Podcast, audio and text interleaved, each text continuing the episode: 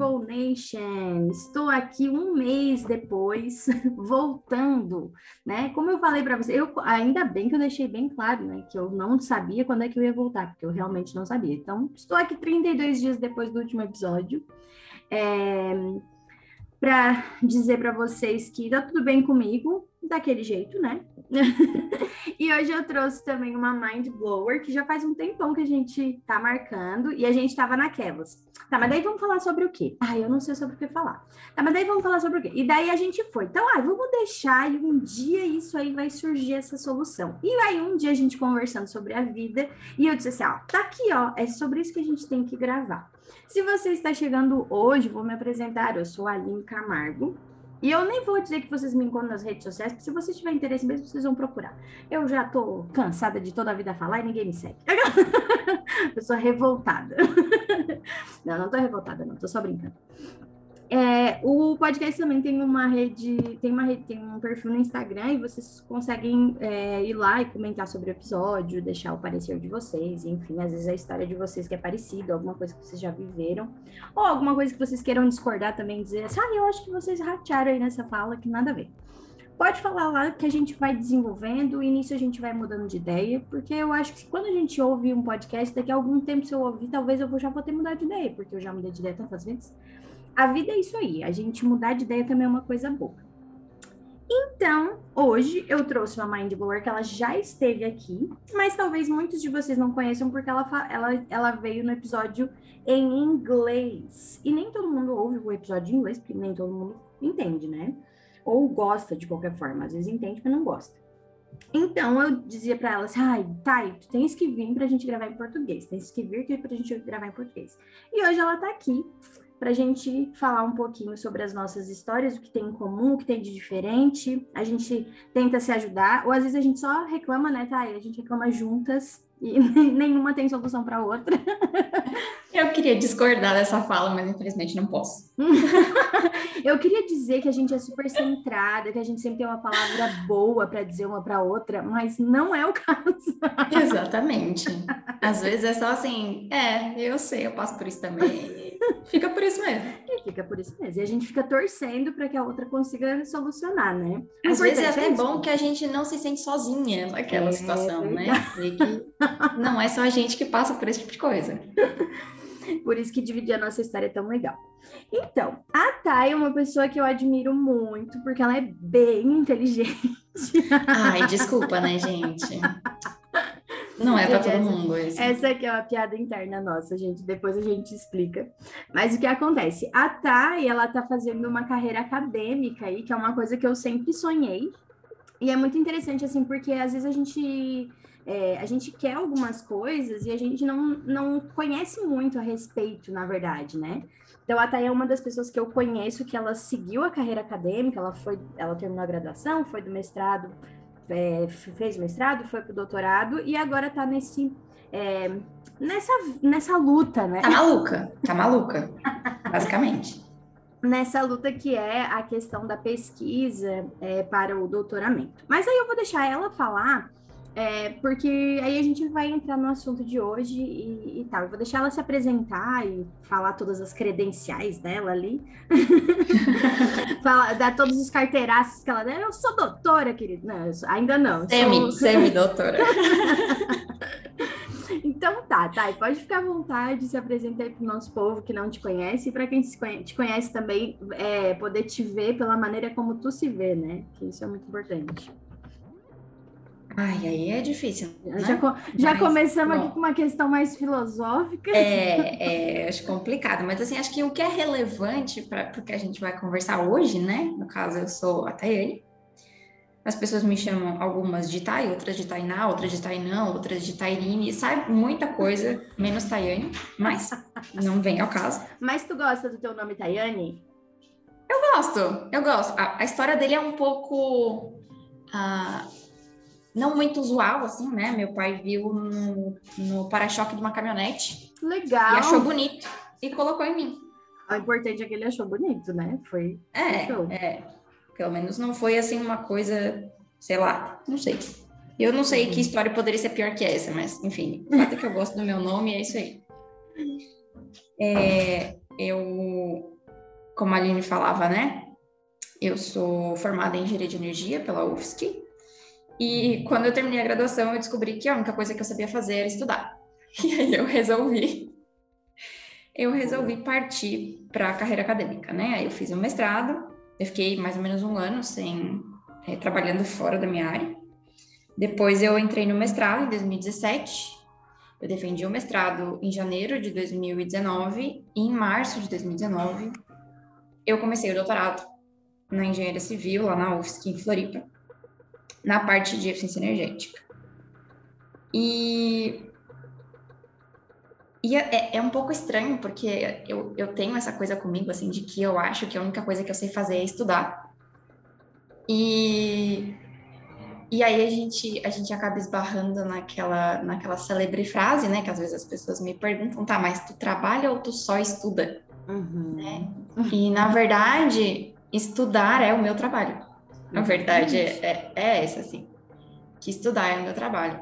E explicar isso para as pessoas é complicado, né? Exatamente, exatamente. Eu acho que, que essa, essa época que a gente está vivendo, talvez, ela facilite um pouco essa explicação, principalmente quando a gente é, fala em termos, é, acho que da área médica, talvez, né? Uhum. Porque, poxa, se, se tu não tens alguém que está lá só estudando para desenvolver uma vacina, ou para desenvolver um remédio que tenha um custo mais acessível, que seja é, que tenha menos efeitos colaterais, ou enfim, sabe? É, é, que, no caso, esse, esse estudar, que é o trabalho das pessoas, ele não é simplesmente ficar sentado um dia inteiro e lendo, né? Tu vai ver teorias de outras pessoas, tu vai ver coisas que outras pessoas pensaram, tu vai tentar, de repente, propor a tua solução para um determinado problema e tu tem que ver se aquilo funciona, né? Uhum. Porque se não tiver ninguém testando diferentes opções e vendo o que, que funciona e o que, que não funciona, o mundo para, né? uhum. né? Porque não tem, não tem como, como, como desenvolver se tu sempre ficar é, pensando nas mesmas coisas, né? Se tu aceitar como, aquilo como uma coisa como uma solução universal, sabe? Se ninguém tivesse, como eu falei, pensando na área médica, acaba sendo um pouco mais fácil de entender, eu acho, né? Se ninguém tivesse estudando sobre a vacina, não teria saído vacina. Uhum. Sabe? Então, é, é, eu não vou negar que é chato quando as pessoas perguntam isso, mas essa frase acaba tendo um fundo de verdade, assim, porque eu, na verdade, só estudo, só que estudar é o meu trabalho.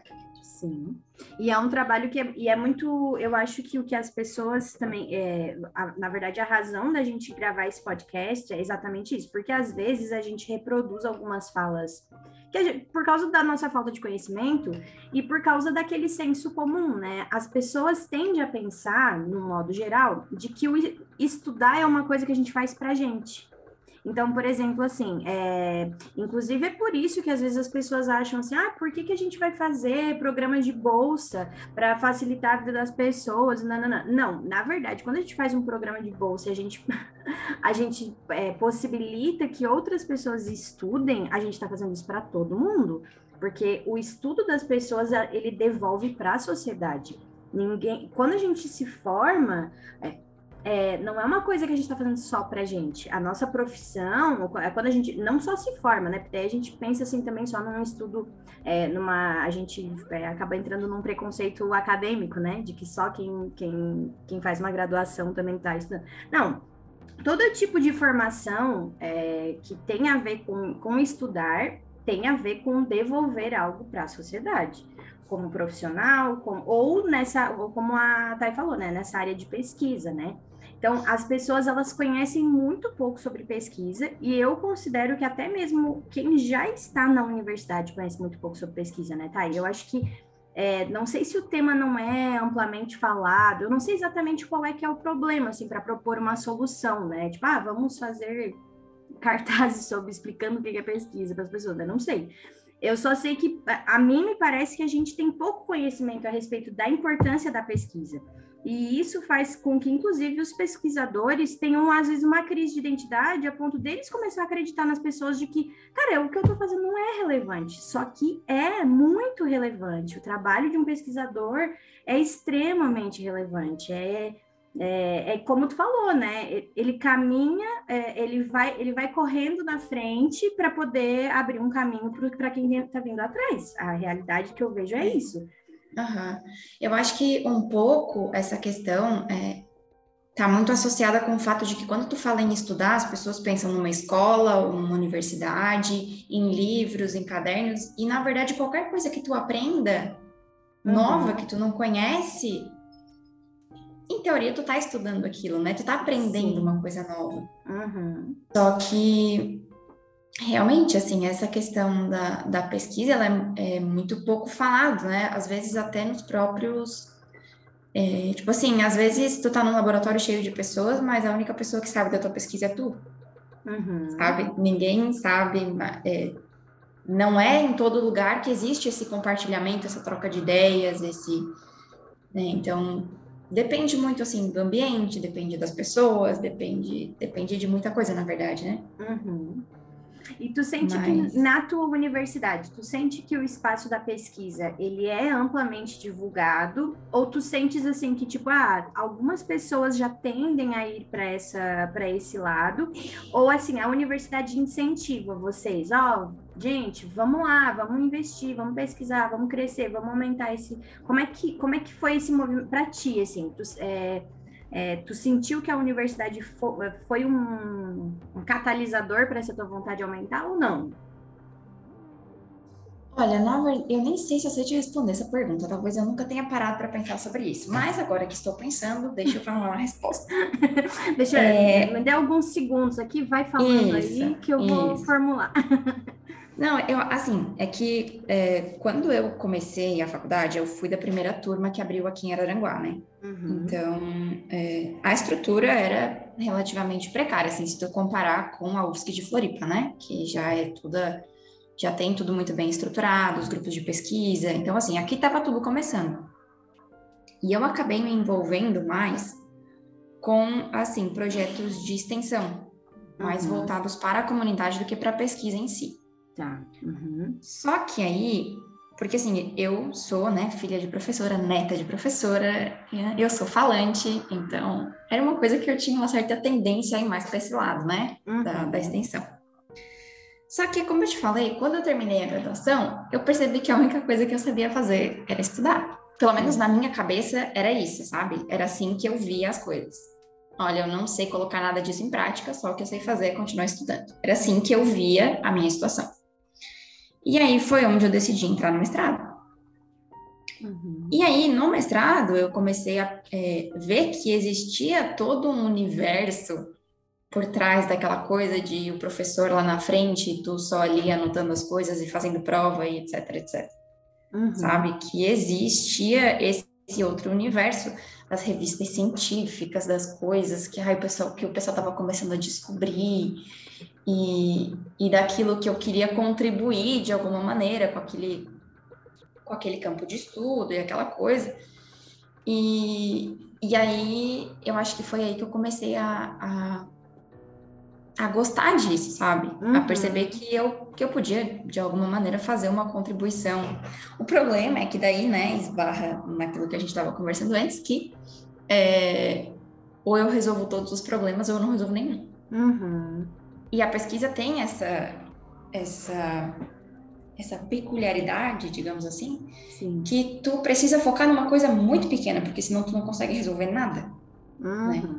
Se tu pega um problema muito grande, tu vai ver que dentro dele existem muitos problemas pequenos e tu não vai conseguir resolver nada. Então, tu precisa focar num problema mínimo. E aí eu ficava, ai meu Deus, mas será que isso que eu tô fazendo realmente vai ter uma, uma uhum. contribuição? Será que isso que eu tô fazendo é relevante? Parece Porque... tão pequeno, né? Parece tão... Exatamente, exatamente. Parece tipo assim, ah, é uma coisa tão, tão básica, tão, né? Sei lá, a gente quer a gente quer fazer coisas grandes, né? Porque a gente foi educado para isso, a gente foi criado para ser o primeiro, para ser grande, para, né? Sim. E aí quando tu te depara com uma situação em que tu vai resolver uma coisinha tão pequena, uhum. tão assim, sabe? Que às vezes tu vai passar quatro anos para dizer no final assim, hum, não dá para fazer. Sabe? Tu precisa Sim. lidar com esse tipo de coisa. Então, é, é bem complicado, porque às vezes, dentro desse, desse universo todo, é, tu não quer lidar com coisas que são próprias disso, né? Tu não quer lidar com a frustração, tu não quer lidar com um experimento que deu errado, tu não quer lidar com um equipamento que estragou e tu perdeu os dados, tu não quer lidar com aquela ideia que tu achava que era maravilhosa e tu descobre que na verdade ela era uma porcaria, uhum. Que não ia resolver nada. Então, é complicado, assim, é complicado, uhum. mas é legal, é legal. E tu sabe que eu tava, enquanto tu tava falando sobre essa questão do querer resolver todas as coisas e tal, né? A gente antes, eh, só para contextualizar para o pessoal que tá escutando, antes da gente começar a gravar, a gente tava conversando, fazendo uns compartilhamentos pessoais aqui, a Thay, e a gente chegou à conclusão de que a gente tem um padrão muito parecido de, fa de fazer as coisas, né? Muito tudo ou nada, assim, né? E que isso atrapalha muito mais do que ajuda, porque sim, ah, se num dia eu acordo disposta e eu consigo fazer tudo, nossa, eu me sinto uma super mulher. Mas uh, se um dia eu não tenho disposição para resolver tudo, eu acabo não iniciando, né? Eu não, Nada. não fazendo nem um pouquinho, porque se não é para fazer tudo, então eu não quero, né? E, e claro, isso é uma coisa para a gente ali amadurecer e tal. E uh, eu lembrei muito é, da, da, minha professora de, de psicologia social, e eu fiquei pensando assim, né, que como isso também é diferente na questão das áreas é, exatas e das humanas, né? Porque é, na, quando vocês trabalham, né? Aí isso aqui agora eu tô chutando aqui, né? Porque eu sou das, das humanas e das linguagens. Então, eu tô dentro de uma coisa que é muito parecida ali, né? Porque a psicologia é muito parecida com a, com a, com a área das linguagens, porque ela essencialmente trabalha com a, com a linguagem, né? Uh, e o que acontece? Eu acho que para vocês é ainda mais talvez não, não, não é que seja mais difícil, é que vocês têm, a gente tem dificuldades muito diferentes, mas ambas grandes, no sentido de que vocês das ciências exatas, o nome das ciências de vocês já diz exatas. Então, para vocês ver uma coisa que não é exato é extremamente enlouquecedor. Como que não é, deu certo? Só que é. isso é uma ciência exata. Exatamente. E assim, na área que eu trabalho, pelo menos, né, de eficiência energética, isso hoje está sendo muito mais abordado, que na verdade por exemplo, tu não pode dizer simplesmente que uma edificação, que uma casa, que um edifício, ele é ou não eficiente por si só. Porque a partir do momento em que tu coloca uma pessoa lá dentro e a pessoa tem as suas próprias convicções, tem a sua maneira de agir, tem né, toda uma história que molda quem ela é e a maneira como ela reage diante das situações, ela pode usar aquela edificação de uma maneira totalmente errada e a edificação não vai ser eficiente mais. Uhum. Sabe? Então, assim, hoje se vem pensando dentro dessa questão o comportamento do usuário. E aí entra muito de teoria, da psicologia, da sociologia. É, tem come... Eu acho que agora está começando assim. Agora, não digo agora, né? Já tem alguns anos, mas é sim, é sim. uma coisa muito recente, assim. É, é que tem começado é que a entrar quando se fala em ciência, é, quando se fala em ciência, 50 anos é agora, né? É, Isso. Exatamente. Exato. Então, e olha só como é interessante, né? Porque é, a, é uma forma também de ver que não há nenhuma ciência anda sozinha, né? Nenhuma ciência anda sozinha. Porque uhum. as ciências de vocês são exatas a partir do momento em que vocês analisam um objeto, mas acontece que quem interage com aquele objeto é humano.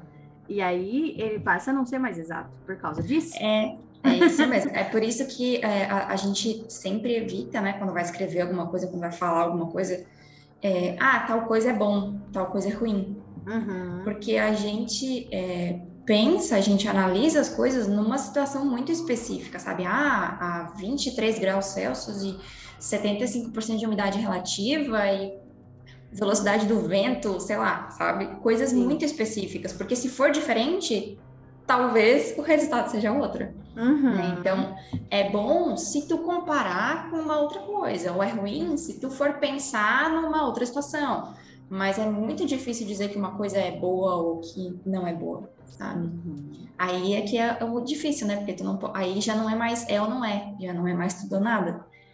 Pode ser ou não, conforme a situação em que tu tá. Exatamente. exatamente. E aí, para quem pensa muito é, lógico, assim, é uma coisa que é, é difícil. É, é, limitado, é um pouco limitador, né? Porque daí, é. assim, tá, mas eu, eu sempre tive certeza, eu sempre dei uma resposta que só era esse zero aqui, não podia ser, não, não tinha 0,25, era zero. Uhum. E agora eu tenho que dizer que pode ser entre zero e um. e tem inúmeros números ali no meio. Ah, falei um negócio aqui que acho que tá não, certo. Não, mas né? é, é bem isso, é bem isso. É, e aí o que acontece? E a minha professora de, de Psicologia Social 2, ela é pesquisadora há 50 mil anos, né? Ela, ela sempre fala isso, gente, eu sou pesquisadora, a Unesc me contratou como pesquisadora, eu não sou professora, aí eu estou nesse momento dando aula para vocês e tal. Então o foco dela é pesquisa. Então é, toda a aula dela é permeada sobre a importância da pesquisa. E eu, eu acabo lamentando, assim, porque muitos colegas é, não conseguem diferenciar o que ela está nos ensinando agora do que a gente aprendeu no semestre passado. Né? Eles, ah, mas é como se ela estivesse repetindo tudo do semestre passado. E, e eles não conseguem perceber que no semestre passado a gente viu várias teorias e que agora ela está mostrando como essas teorias são aplicadas na prática. E é por isso que parece tudo a mesma coisa, mas na verdade não é né? Sim, mas isso existe, acho que principal, no doutorado eu acho que não tanto, porque quando tu entra no doutorado, tu já passou pelo mestrado, em teoria, né? Uhum. E tu acaba tendo um pouco mais de noção do que é a pesquisa, mas quando eu entrei no doutorado, eu fiz algumas disciplinas com o pessoal do mestrado. Uhum. E eles ficavam muito indignados, assim, porque, ah, mas em que, que a gente vai usar isso na prática? Ele não ensinou a gente a, a colocar isso na prática. Eu falei, gente, nem tudo se trata de colocar na prática. Uhum. Se trata de saber que existe e que em algum momento tu pode precisar disso, dessa teoria, ou que se algum dia tu precisar saber algo a respeito, tu vai saber por onde começar. Uhum. Né? Por onde começar Sim. a tua procura. Nem tudo na pesquisa se trata de aplicar ou de saber o que vai dar certo. Às vezes a gente precisa, como eu falei, estudar quatro anos para descobrir que não vai dar certo, uhum. sabe? Tipo, eu qualifiquei, por isso que eu tava brincando que era semi-doutora, né? Que eu, é, eu qualifiquei em agosto desse ano, e na qualificação, uma banca, né? Eles aprovam o projeto de tese. Então, eles aprovaram aquilo que eu me propus a, entre aspas, estudar durante os próximos anos, né? Uhum. A pesquisar durante os próximos anos. E, e eu vou tentar usar a inteligência artificial para é, controlar os, os sistemas de iluminação e de climatização em ambientes de escritório, conforme aquilo que o usuário prefere. Então, em teoria, eu vou ter um sisteminha ali que vai aprender aquilo que o usuário gosta, uhum. a partir daquilo que ele faz. Então, assim, pode ser que eu deixe o negócio funcionando lá por dois anos e eu descubra que não dá para fazer isso. Uhum. Vai ser frustrante? Vai. Provavelmente eu vou chorar uma semana a fio? Vou. Uhum. Mas vou descobrir que não dá. E agora? O que, que eu posso fazer? E qual é a utilidade de descobrir que não dá? É que se daqui a daqui um tempo uma pessoa tiver essa ideia, ela vai poder descobrir que um dia foi testado e não deu. Então ela não vai perder o tempo dela Exatamente. Ou ela vai olhar e vai dizer assim, hum, mas ela não pensou em tal coisa. Exatamente. Talvez se ela tivesse explorado tal coisa, teria funcionado. Exatamente. Então, é, na pesquisa, não ter um resultado bom também é um resultado. Também é um resultado. Aliás, deixa eu reformular. Na pesquisa, ter um resultado ruim pode ser um resultado bom. Isso é um pouco contraditório, mas é a mais pura verdade. Mas é verdade, porque é, a, e, a, e sabe que isso a gente consegue aplicar na vida da gente, né? Porque a gente tem essa, essa tendência a, a colocar certas coisas como sucesso, rotular certas coisas como isso. sucesso e outras como fracasso. Ou Mas... tipo assim, ah, só é bom se, se, se, terminar do jeito que eu quero. Exato. Mas muitas vezes, é, um, um, uma coisa que parece ser muito boa, ela pode se tornar uma tragédia depois. Eu, inclusive, estava lendo um livro ontem, que é um, é um mito, né? É uma, é uma fábula de um, um rapaz, é, de um homem que aconteceu, o, o filho dele ganhou muito dinheiro numa loteria. Aí as pessoas vieram, nossa, que maravilha, não sei o quê. E ele disse, mas como que você sabe que isso não vai ser uma tragédia? E aí, e aí depois, o, o, aí aconteceu uma coisa ruim por causa daquele dinheiro. Aí depois é, o filho se machucou. Ah, tá. Daí, não, o filho comprou um cavalo, agora lembrei. O filho comprou um cavalo. Aí todo mundo veio e aí. Ai, parabéns, esse cavalo é maravilhoso. Ele é um, um garanhão, nananana, aquele cavalo bem rico, né? Aí ele per pergunta, mas como que você sabe que isso não, é, não pode ser uma tragédia? Aí depois de uns dias, o filho dele caiu do cavalo e se quebrou todinho. E as pessoas vieram e disseram assim: ai, nossa, eu lamento tanto. E ele assim, mas como que você sabe que isso pode, não pode ser uma bênção? E aí depois é, de um tempo, eles vieram e recrutaram todos os homens daquela aldeia para ir para uma guerra, e a maioria das famílias perderam os filhos, menos a família dele, porque como o filho dele estava machucado, ele não foi para a guerra. E aí e aí, claro, né? É uma coisa assim, oh, mas pelo amor de Deus, né? É uma fábula. Mas é uma fábula que ela é real, porque nem porque nem tudo é essencialmente bom e nem tudo é essencialmente ruim. Exatamente. Tudo exatamente. depende do que vai vir depois. Aham. Uhum. É, e é. Eu acho que a maioria da. Acho que a gente é meio condicionado a pensar desse jeito, né? Pelo, pela própria educação que a gente teve e tal. E, assim, não culpando sim. ninguém, né? Não culpo sim, os meus pais, sim. porque eu sei vida. que eles fizeram mas, mas ah. eu acho que isso é próprio da, da educação que a gente recebeu, né? De que, por exemplo, ah, estudar é, é bom, né? Ah, ter uma faculdade é uma coisa que é importante para te ter um bom emprego, para. Só que, na verdade, não necessariamente alguma dessas coisas é totalmente boa ou tipo o fato de tu não ter uma faculdade não é essencialmente ruim uhum. por si só, Sim. né? Porque tu pode Uh, por exemplo, tem pessoas que estudaram comigo que não fizeram faculdade. E hoje elas têm uma família, elas já têm filhos, sabe? A vida uhum. tomou um outro rumo, mas. Não necessariamente. Como é que eu vou dizer que a minha vida é melhor do que a delas? Não é, sabe? E nem a delas melhor do que a tua. Exatamente. É a vida, então, né? É só a vida acontecendo, é exatamente. Nem tudo é, é. Acho que é bem isso que tu falou, assim, nem tudo ou melhor, nada é essencialmente bom ou essencialmente ruim, né? Isso. É, a não a... ser coisas que são essencialmente ruins, né, Maria? é, né, claro, se a gente for parar para pensar sobre genocídio, sobre é, morte dos povos originários, ou a gente for pensar em várias coisas que são essencialmente ruins, não tem como nada de bom ter sim, saído disso, né? Gente, por favor. É, mas foi muito bom tu colocar isso, porque realmente a gente tem que sempre deixar claro as coisas para não, não deixar uma porta aberta para alguém reclamar. Né? E aí, é, aí eu volto na questão ali do da, dessa, dessa coisa da pesquisa, de algo que a minha professora sempre fala, que é Uh, e eu acho que está muito parecido com algo que tu falou, é só para a gente aprofundar, né? Que é assim, a questão de que quando você trabalha com, com essa parte acadêmica, que você tem que aprender a lidar com as frustrações de, às vezes, você achar que vai acontecer de uma forma e não acontecer, e com a frustração de entender que você é muito pequeno. Você é muito pequeno dentro de um todo. Porque aí ela, a professora sempre diz isso, que o que a gente precisa renunciar quando a gente vai para uma pesquisa é a nossa onipotência. A gente tem essa, essa ideia na nossa mente, que de alguma maneira foi incutida, né? Seja, seja por causa né, do senso comum, seja das coisas que as pessoas falam, seja da cobrança que vem, de que a gente é obrigado a sozinho resolver os problemas do mundo. Quando isso é impossível, ninguém tem esse poder. Só que a gente acha que a gente tem esse poder o tempo todo. A gente sempre vive nessa, nessa necessidade, nessa responsabilidade de mudar o mundo. A gente tem que entender que o nosso mundo, a gente tem que mudar o nosso mundo, né? A nossa não, vida. A, a, gente não consegue, às vezes, nem mudar a nossa cabeça, né? Quem dirá é, o mundo. O mundo inteiro, né?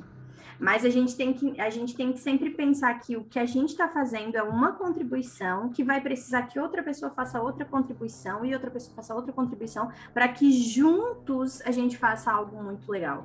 Para que juntos Sim. a gente veja a vida mudando de alguma maneira, né? E daí, claro, né? Quando fala da nossa área ali da psicologia, que é, é a área que ela está falando, ela fala muito sobre situações que deixam a gente às vezes desesperados, né? Porque, por exemplo, a, o fato de que tu, ah, tu tá trabalhando é, com energia e uma, e uma hum, inteligência artificial. Parece que isso é muito menos importante do que eu trabalhar com a pobreza e a vulnerabilidade.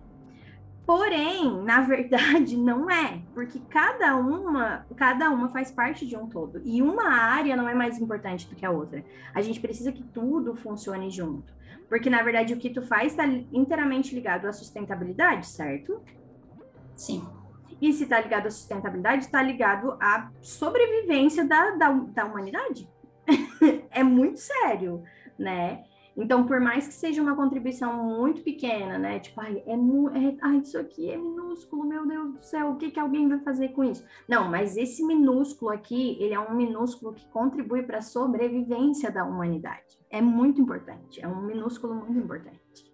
Sim, até porque, tipo, especificamente né, nessa área que eu trabalho, né? Uhum. A partir do momento que tu vê o que que o como as motivações das pessoas, a, elas se transformam em ações, uhum. tu consegue ter uma direção de o que, que tu pode efetivamente fazer para uh, ah, evitar o desperdício, enfim, sem uhum. é, deixar a pessoa desconfortável.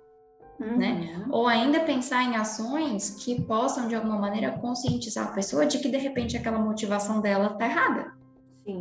Não, não errada, errada propriamente, né? Uhum. No sentido literal da palavra, mas que assim, que não convém. Sim. E que existe então, uma forma melhor, né? De. Exatamente, que não vai fazer diferença se tu ficar ali mais uns cinco minutinhos naquela situação, sabe? Uhum. Ou aquela ideia de que, por exemplo, ficar ligando e desligando o ar-condicionado economiza energia, por exemplo. Não economiza. Não economiza, porque o motor acaba tendo que trabalhar mais, compressor. Então, são coisas que é, são do senso comum e que tu precisa entender o que, que leva as pessoas a pensar desse jeito, né? Uhum. Para poder, eventualmente, propor alguma coisa que, que resolva esse problema. Tá. E agora eu vou falar uma outra coisa, que eu, eu tenho essa visão, e aí tu vai me dizer se eu tô certa, se eu tô errada, se eu tô certa em partes, ou se nem existe estar certo ou errado nesse sentido. Um, eu, eu, eu tenho, eu tenho esse, esse sentimento desde que eu fiz a primeira faculdade, assim, né? Que a gente vai estudar, a gente está estudando e, e academicamente a vida acontece de uma forma, e quando a pessoa está atuando na área, a vida acontece de outra forma. E que muitas vezes esse distanciamento acadêmico e prático é, faz com que as pessoas que estão na academia, elas, elas percam um pouco do contato com a realidade, e as pessoas que estão na prática, elas fiquem muito tempo repetindo os mesmos erros, porque elas não entram em contato com as novas descobertas que a academia tem feito. Ficou bem claro o que eu quero dizer? Ficou, eu, eu acho que eu entendi. Só que assim, é, não sei, talvez. É, eu, não, eu não lembro onde é que tu fez, foi na Unisul, é, não, mas eu, esse pensamento que eu tenho, ele não tem a ver com a, as universidades onde eu estudo, na verdade. Não, não, mas é porque, por exemplo, assim, na UFSC, para tu ser professor, tu tem que ser pesquisador, né? Então, sim. em teoria, as duas coisas estão. Mas sim, eu reconheço que não, é, mas é, existem mas professores é que são muito mais voltados para a pesquisa e que aí eles acabam negligenciando o resto tudo. Assim. Tá, então, aquele momento, né? Vamos, a gente pode expor aqui? Não, mas deixa eu reformular, então. É, tá. Por exemplo, é, é, é, que eu acho que eu não consegui deixar clara a questão da teoria, porque quem é pesquisador e é professor da universidade é diferente. Eu, o que eu quero dizer é exatamente assim, ó, por exemplo, é, eu tenho um professor é, na área do direito, né? Uh, ele é pesquisador na área do direito. E ele é, tá, ele me prepara aqui na academia e tal. Eu tô cinco anos ali na graduação. Quando eu vou atuar como advogado, a realidade de um pouquinho, mas gente, na faculdade parecia tão diferente, porque ele se depara com uma realidade que às vezes lá na universidade ele não teve contato. Aí, por exemplo, eu sou professora, entendeu? Eu sou professora. Daí o que que acontece? A gente tá ali na sala de aula vivendo todos os dias. Aí, o, é, vamos supor, eu vou dar um, esse exemplo que eu acho que ele é bem, eu acho que ele é bem mais claro até para quem está me ouvindo entender. É, de tempos em tempos, o currículo muda para o país inteiro, o currículo muda. E aí o que, que acontece? Esse currículo muda a partir de pesquisas que são feitas por, mes por mestres, por doutores, de coisas que eles aplicam, né, dentro da pesquisa deles e tal, e eles descobrem que são formas melhores de trabalhar e nananana. E aí esse projeto vem pronto para a escola e diz assim, ó, gente, apliquem. Só que o que, que e acontece? E aí as pessoas dizem assim, a gente sempre fez desse jeito e sempre deu certo, para que que eu vou mudar? Isso. Tá, além de outra, além dessa, desse pensamento, tem o pensamento de tipo assim, essas pessoas não têm noção do que eu vivo aqui.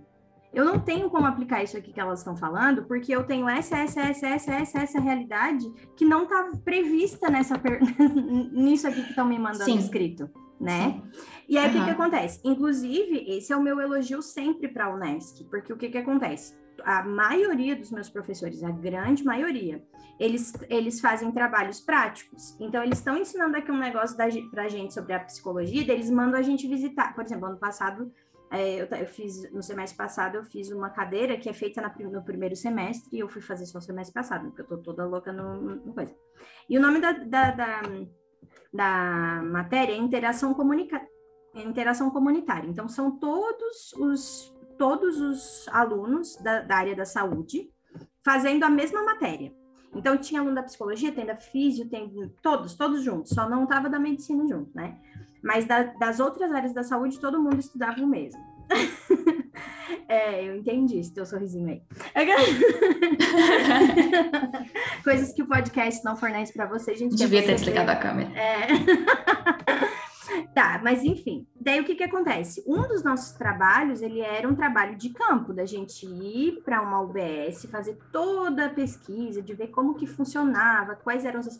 Porque aí o que que acontece? Dentro daquilo que está sendo passado para a gente de, ó, façam isso porque é lindo, existia, olha, tem essa realidade aqui, ó, ela não é tão bonita assim.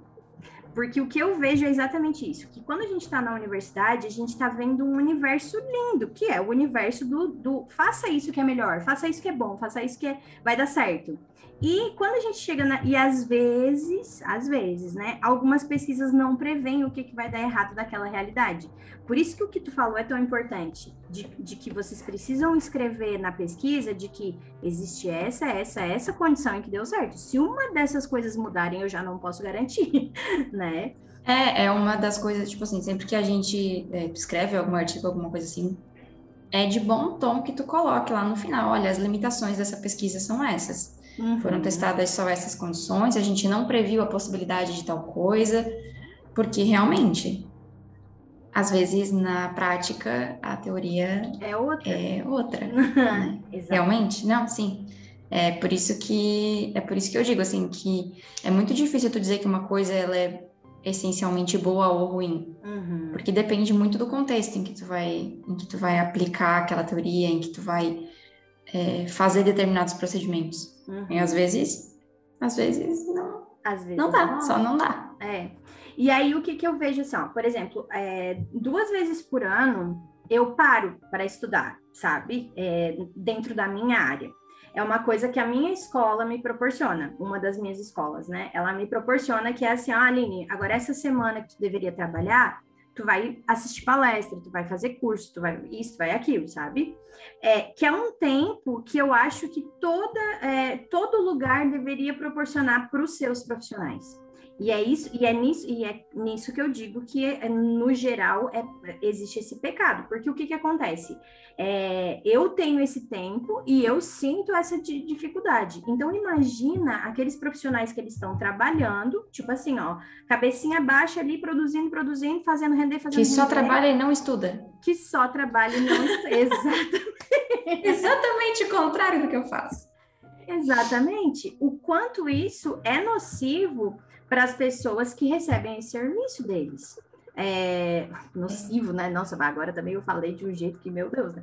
Mas, bom, tu entendeu o que eu quero dizer? Sim, não, mas é, eu, eu entendi o contexto. É, porque assim, ó, é extremamente importante, tanto para te motivar, porque assim, ó, às vezes a realidade ela é tão dura que tu vai perdendo a motivação.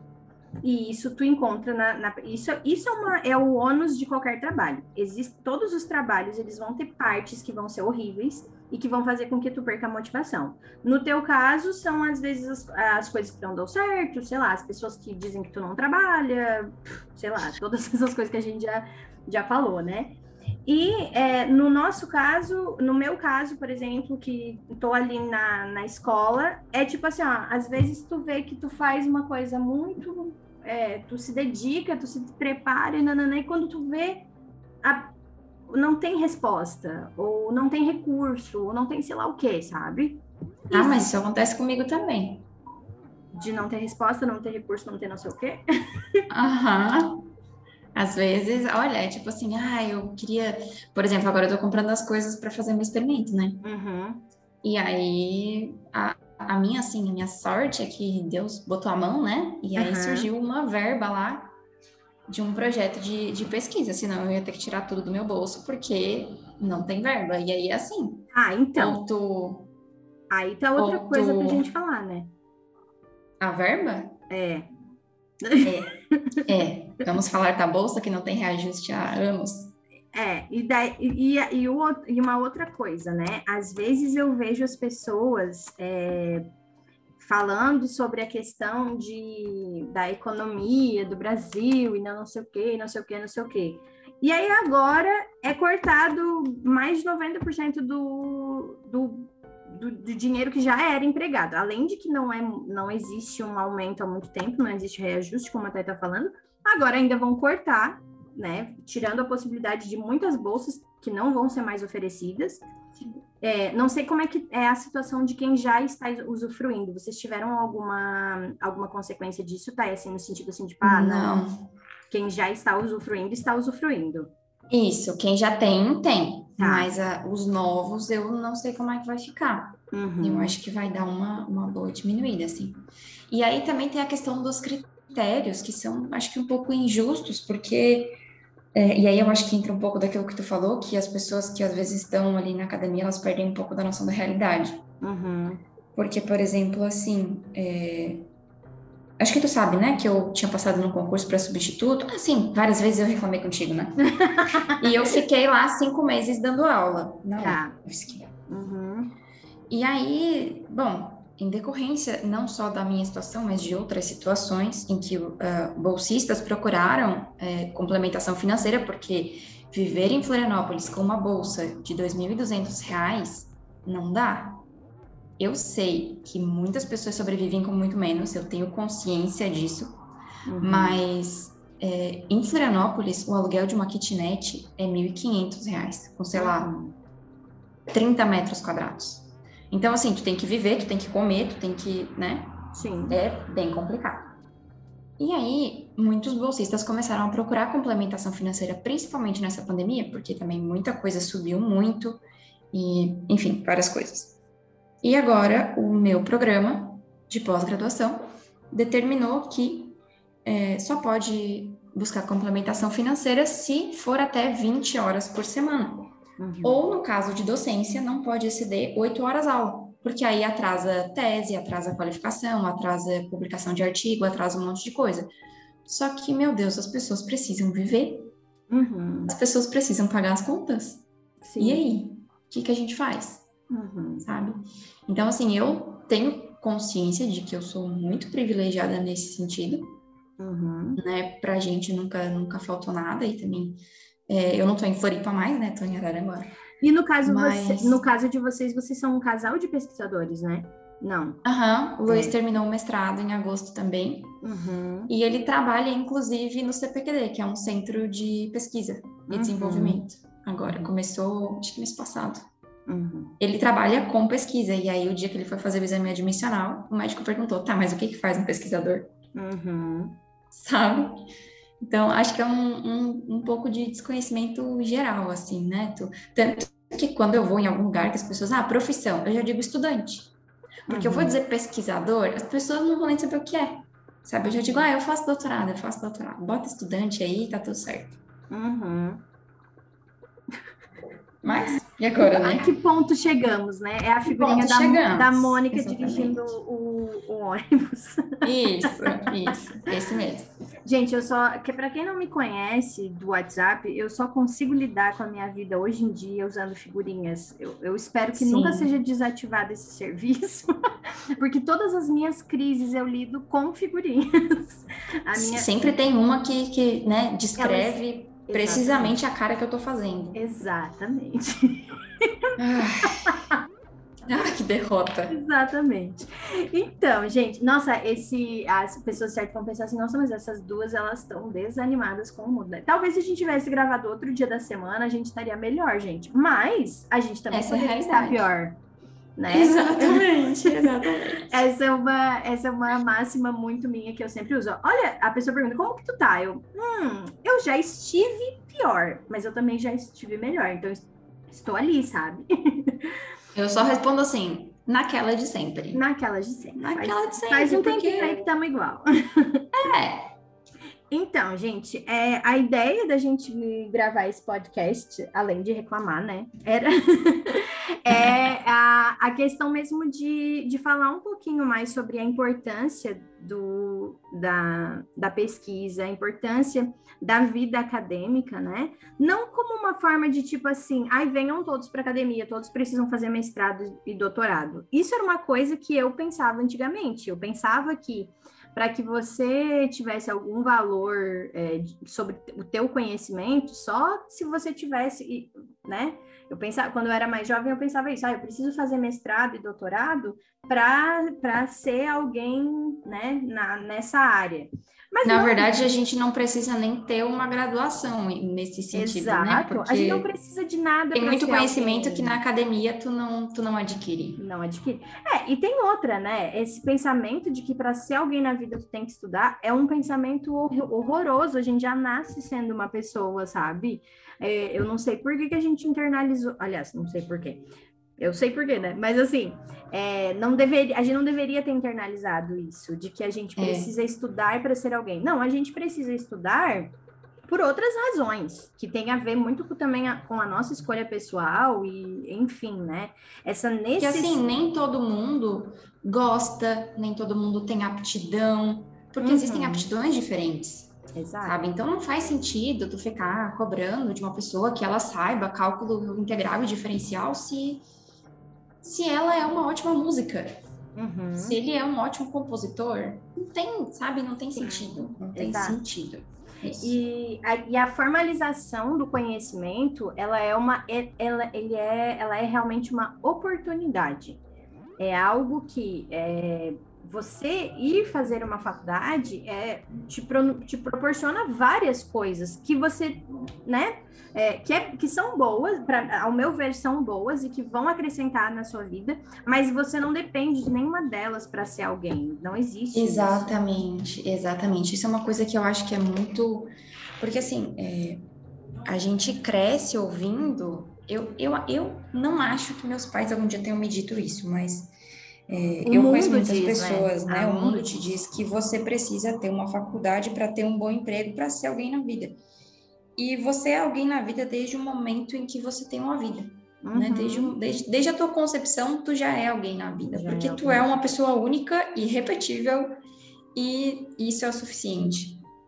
E outra coisa, né? Uma das coisas que me frustrou muito quando eu, quando eu é, me formei foi que Uh, eu via muitas pessoas com empregos que eu considerava bons, melhores que o meu, e eu pensava, poxa, eu estudei todos esses anos e eu não consegui um bom emprego. Então era mentira aquilo que eu ouvi, sabe? Que eu uhum. precisava fazer uma faculdade para conseguir um bom emprego.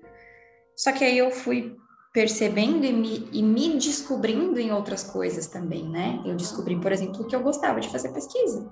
Uhum. Eu descobri que eu gostava de dar aula, por exemplo. Sim. Né? Que era uma coisa que eu jamais pensei quando eu entrei numa faculdade de engenharia. Ninguém pensa eu vou entrar numa faculdade de engenharia para dar aula. Sim. Sabe? Uhum. Só que à medida que as coisas foram acontecendo na minha vida, eu fui percebendo que nem tudo era tão absoluto quanto eu achei que era.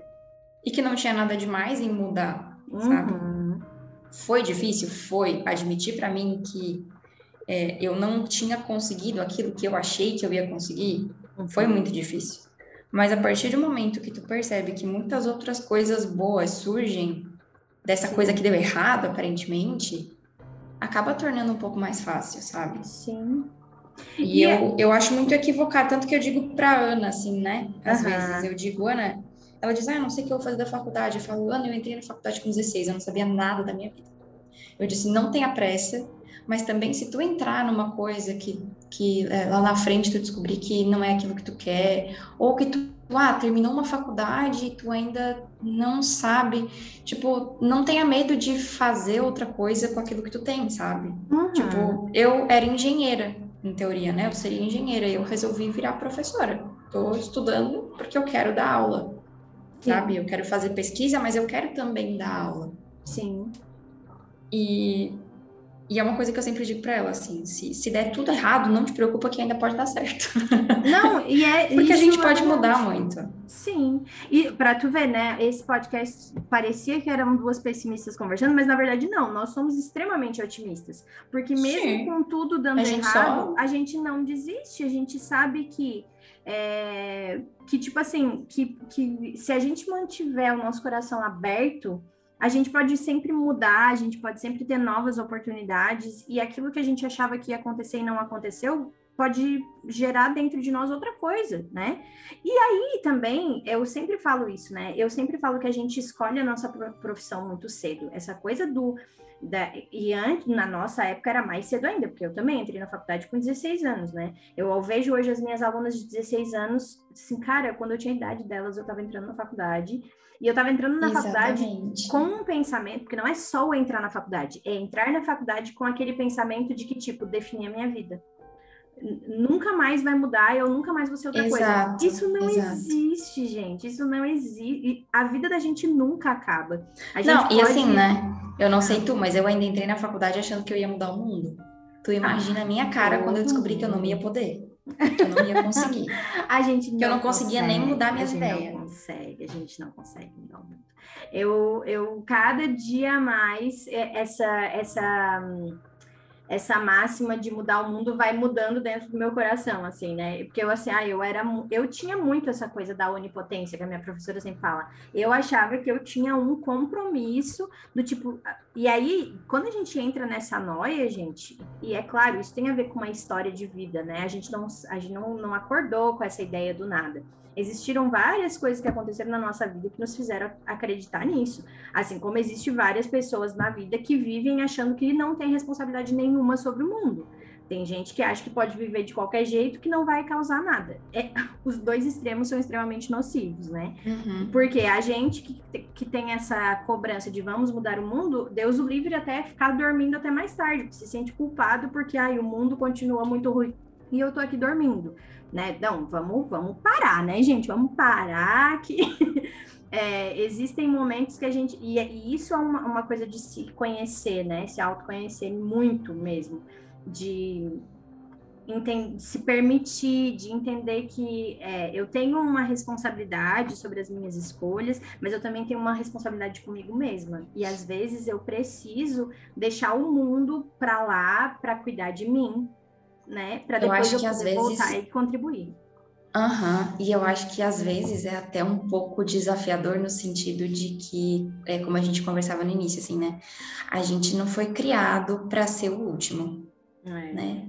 A gente foi criado para ser o primeiro. E aí, quando tu descobre que na verdade tu não é o primeiro, simplesmente porque não existe primeiro, né? Porque uhum. todo mundo tem lá, tipo, a primeira vez que eu escrevi um artigo que eu fui publicar e eu fui rejeitada, meu Deus, eu achei que o mundo ia acabar. Uhum. Porque como é que eles não aceitaram o meu artigo?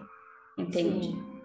Eu sempre fui tu... tão bem, fiz tão, tão bem todas as coisas e etc. Exatamente. Como é que eu chego exatamente. em casa e falo para as pessoas, gente, sabe que eu achei que eu ia fazer uma coisa muito boa e na verdade não é tão boa assim, é bem mediana? Sim, horrível. exatamente. É um sentimento horrível. E, Só que não deveria aí... ser. Não deveria Exatamente, ser. não deveria ser. E aí, assim, eu experimentei a primeira rejeição, experimentei a segunda rejeição. Foi bem na época da Copa. E daí eu lembro que no final, eu e o meu orientador, a gente estava competindo para descobrir quem é que ia ser hexa primeiro. Se era eu ou o Brasil.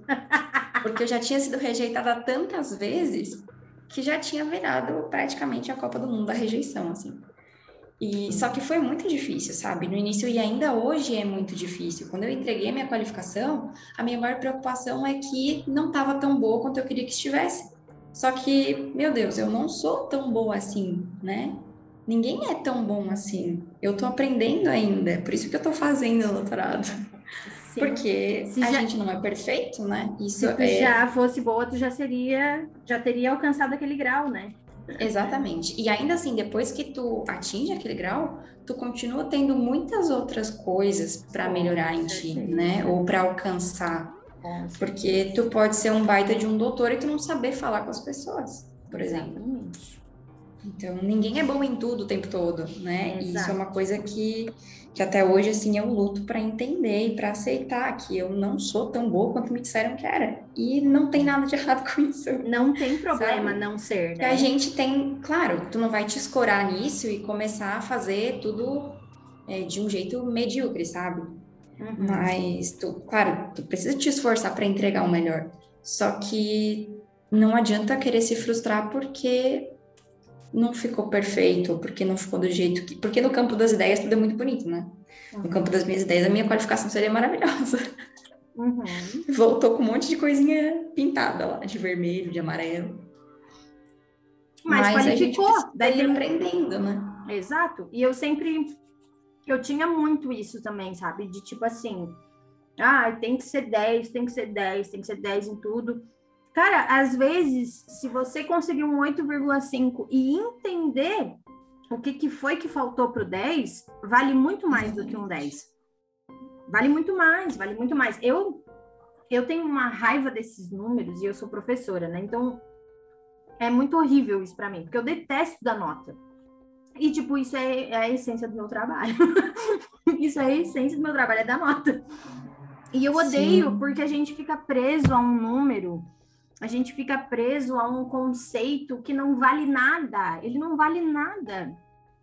Tu tirar eu lembro 10... de eu lembro que é, para tentar minimizar essa questão assim subjetiva e coisa e tal, sabe, de tu, uma vez eu lembro, a primeira vez que eu fiz estágio de docência, eu fui, o professor mandou os trabalhos para eu corrigir, depois ele ia corrigir de novo, né, mas ele mandou para eu dar fazer a minha avaliação. E eu fiz uma planilha no Excel, veja, exatas, fiz uma planilha no Excel com todos os critérios que eu precisava é, considerar e, e, levar em consideração na hora de fazer o negócio. E aí eu pensando, ah, fulano fez isso, fulano não fez isso, fulano fez aquilo. No final, somando a nota que eu tinha dado, teve gente que tirou três. Aí eu fui mostrar para o meu professor, eu falei assim, professor, o senhor me desculpa, mas eu acho que eu fui um pouco megera nessa correção, sabe? Tipo, eu fui tão. Eu tentei ser tão justa, tão metódica, que no final, tipo, saiu, saiu tudo o contrário do que eu tinha pensado, sabe? E esse Porque jeito. Não se trata só daquilo que. daquele número, assim, como tu falou, né? Uhum. Vai muito além disso. É. E o jeito que a gente mede o sucesso é muito louco também, sabe? Isso, foi, isso é uma das melhores coisas que eu fui mudando, assim, na minha... É, à medida que a gente vai amadurecendo na nossa profissão, e também entender que quando a gente começa, a gente começa repetindo aquilo que fizeram com a gente. Então, no início, eu usava os é. critérios para avaliar meus alunos que eram usados comigo, ou que tinham sido usados comigo. E hoje eu vejo que eles eram critérios injustos, bem como tu falou. Que, tipo assim, ó, às vezes essa coisa de é, de colocar mais um para cá, mais um para lá, na verdade não é justo. E que às vezes é. aquilo que a gente vê como sucesso não é sucesso de verdade. É, e aí coisas muito pequenas revelam um sucesso muito maior. Então, é, é, por exemplo, assim, ó, eu tenho um aluno, esse aluno, assim, ó, eu, eu até quero contar mesmo essa história aqui, porque eu quero que isso fique registrado, porque eu não posso nunca mais me esquecer desse dia. Eu tenho um aluno que eu, ele tá, eu dou aula para ele desde o sexto ano, e ele é um menino extremamente tímido. É, ele tem um talento, ele tem um talento específico, é, que ele, no qual ele é muito bom, e ele ia mal em todas as outras coisas. Sabe? Todas as outras coisas. Ele fazia uma coisa muito bem, e o resto tudo ele ia muito mal, no sentido de que ele não conseguia se expressar, ele não conseguia falar, ele era envergonhado, ele não sabia, é, ele, ele, ele tinha algumas dificuldades de de resposta ali em, em coisas escritas que a gente fazia e tal. E aí, esse ano eu fiz um trabalho, eu sempre faço trabalhos assim para dar a oportunidade de eles falarem inglês, né? E esse aluno, desde o sexto ano, aí, claro, ano passado foi pandemia, gente, eu nem consegui medir muito isso, né? Porque, é, enfim. É, mas ele sempre tinha muita dificuldade nessas atividades de falar. Ele tinha vergonha, ele participava assim. Ele era muito esforçado, mas ele, ele, ele tinha muita dificuldade para participar, sabe? E esse ano eu fiz uma atividade e ele foi o primeiro voluntário para apresentar lá na frente, sabe? Para ir lá na frente e falar. E aí, se tu me perguntar assim, ó, ele pronunciou todas as palavras corretamente? Não. Ele falou assim um inglês perfeito, que qualquer pessoa vinha aqui e entendia o que ele estava falando? Não. Mas ele melhorou tanto, ele melhorou tanto, ele é tão, ele tá tão gigante, ele foi gigante, entendeu? porque ele primeiro, ele, ele foi o primeiro a se levantar para ir, que para mim aquilo ali já foi assim, ó, incrível. E segundo, que ele fez aquela atividade, ele respondeu e ele, ele fez, ele fez. E, e tipo assim, ó, e dava para entender, sabe? Ele não tinha assim, uma pronúncia perfeita também, mas, mas ele, ele conseguiu algo que ele nunca tinha feito, desde o sexto ano até hoje, ele tá no nono. E, cara, aquele momento ali foi incrível, sabe? Para mim foi incrível, porque assim, ó, é, ele, olha, olha o que esse rapaz fez, sabe? E, e, na verdade, assim, uma coisa muito simples que às vezes, assim, se eu fosse colocar um critério, ah, pronúncia, não sei o quê, os, escolha de palavras, nananã, às vezes talvez ele não tiraria uma nota boa. Mas é, não é tão simples assim, não é preto no branco. Sucesso não é escrever e, e, e ler, sabe? Ele vai muito além, ele vai muito além. E ontem eu estava fazendo uma atividade que era de correção, e era uma atividade de interpretação textual.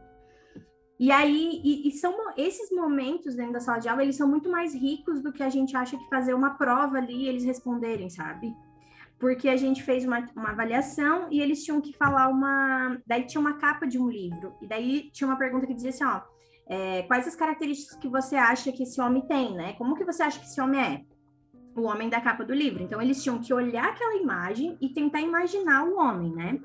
E daí, enfim, né? Daí uma aluna pegou e julgou aquele homem bem mal, porque ele, ela associou uma imagem de um outro homem de um filme que ela tinha assistido, a que ela tinha assistido, e eu pensei assim, ó, essa menina vai ficar ruim, porque depois a gente lê a história do cara e a gente vê que a história do cara é toda desgraçada, sabe?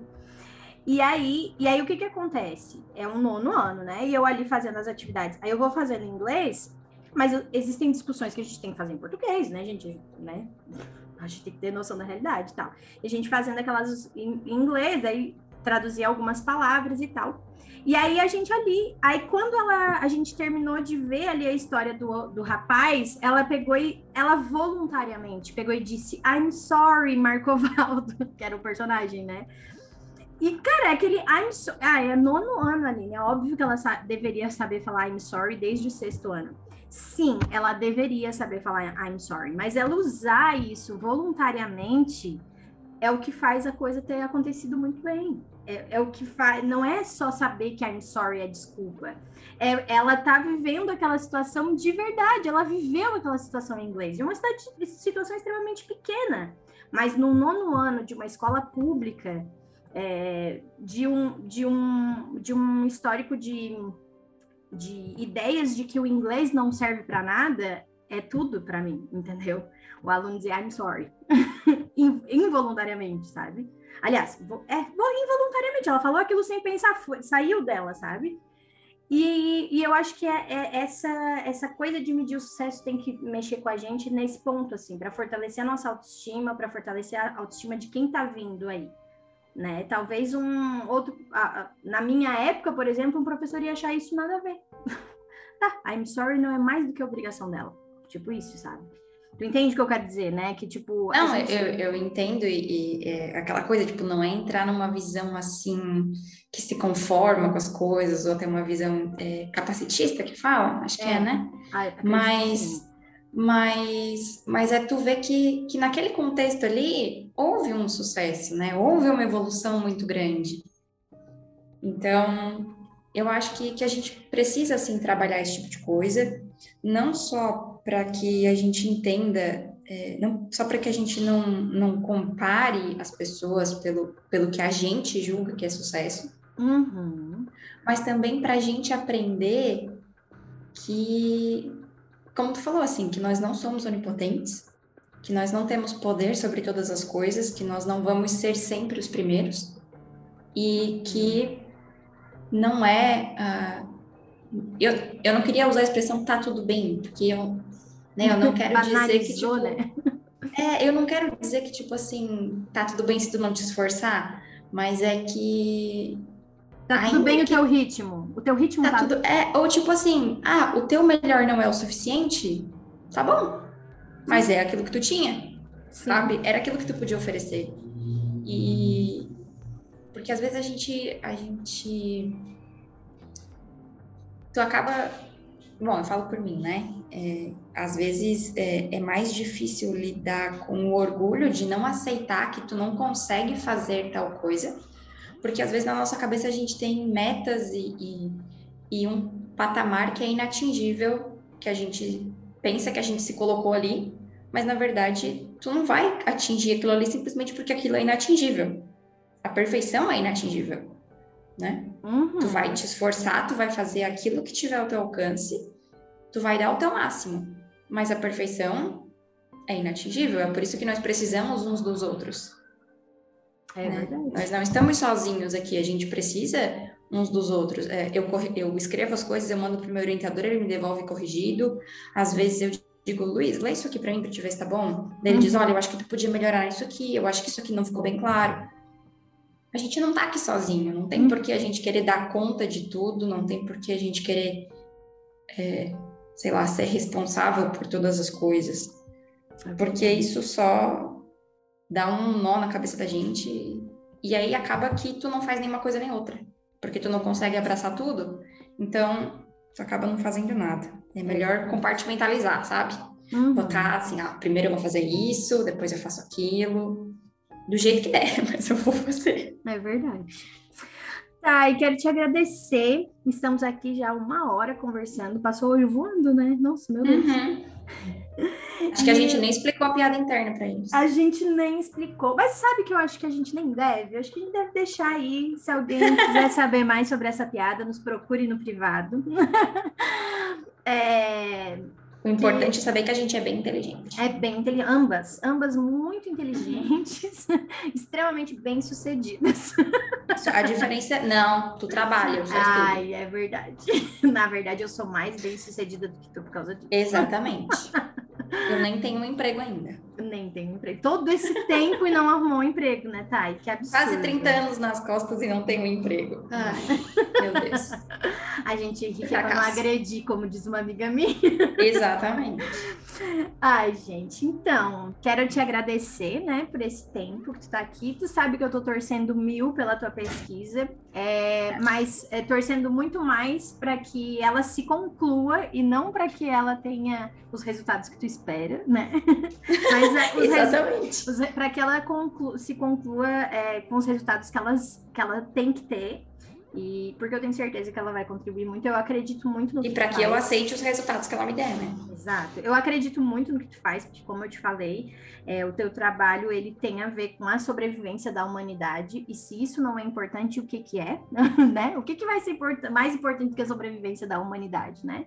E a hora que tu quiser passar uma lista de coisas que a gente acha que economiza energia e não economiza, seria bem legal, porque do jeito que tá a, aí, né, o mundo é, Do jeito que está o preço da energia, não dá para desperdiçar. Exatamente, não, não dá para desperdiçar. Então, se tu quiser fazer uma listinha para colocar lá no nosso no story do Minhas Simples Ideias para ajudar esse povo a ser mais sustentável, eu vou, eu vou agradecer, vou gostar muito. Ah, vou pensar nisso, vou pensar nisso. Mas se tu conseguir colocar isso mais na tua lista de afazeres, né? Que eu também não quero te dar trabalho. Tá bom, vou tentar achar um espacinho na minha agenda. Então, tá. Eu ainda vou ler a tua, a tua qualificação, né? E, mas eu acho que eu só vou conseguir lê-la em, lê-la em dezembro, né? Vamos quando eu entrar em férias. Talvez eu tá. não queira ler nesse, nesse momento em que eu entrar em férias, mas até o ano que vem eu consigo, eu acho. Nem eu quero ler aquele então, fugindo dela desde agosto.